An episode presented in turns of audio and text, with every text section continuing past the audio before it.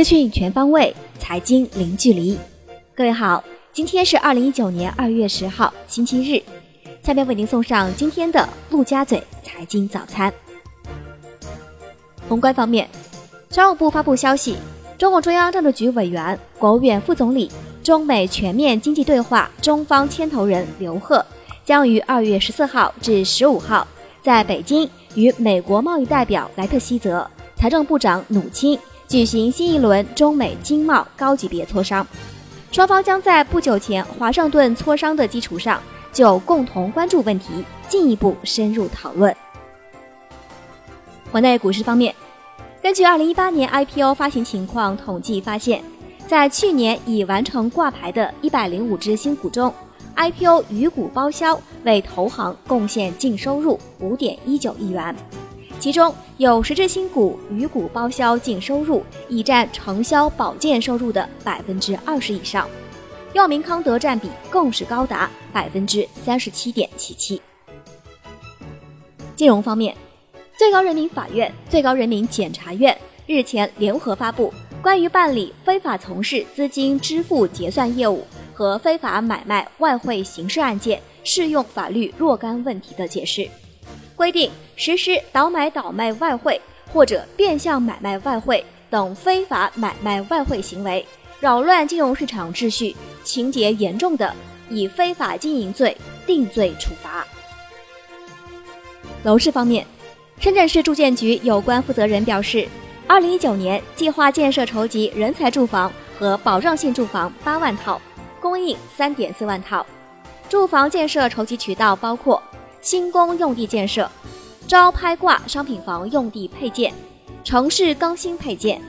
产业园区配套宿舍、棚户区改造、公共设施综合开发、企业自有用地建设和社会存量住房租购等。五八同城近日联合三十六氪发布报告称，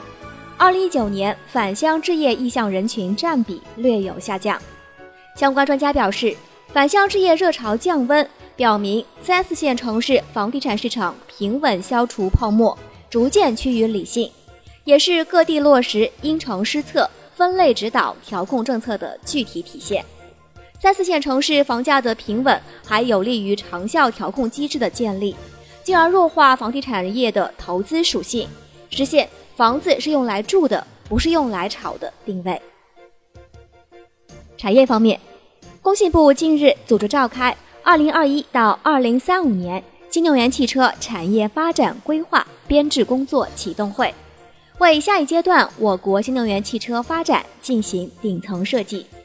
工信部部长苗圩指出，规划编制工作中要以新能源汽车高质量发展为主线，探索新能源汽车与能源、交通、信息通信等深度融合发展的新模式。国际股市方面，特斯拉第二大股东去年第四季度购买了近十点九万股特斯拉股票，持股比例升至百分之七点七一。以特斯拉最新股价计算，这部分股票价值三千两百万美元。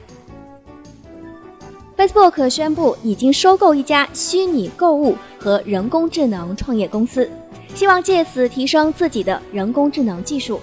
但 Facebook 没有披露收购金额。据知情人士透露，世界最大的游戏开发商之一动视暴雪计划在下周二宣布裁员，以应对销售放缓。裁员人数可能到达数百人，这是旨在集中职能和提高利润的重组计划的一部分。奥迪二零一九年一月在全球共交付十四点四七万辆新车。同比下滑百分之三，但其中中国市场含香港的销量为六点四万辆，同比增长百分之五点一，创同期历史最佳销量成绩。债券方面，交易商协会近期对外发布《境外非金融企业债务融资工具业务指引（试行版）》，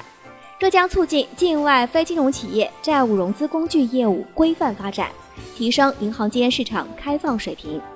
据交易商协会数据显示，截至二零一八年末，共有四十一家境外发行人在交易商协会完成注册熊猫债三千八百三十二点一亿元，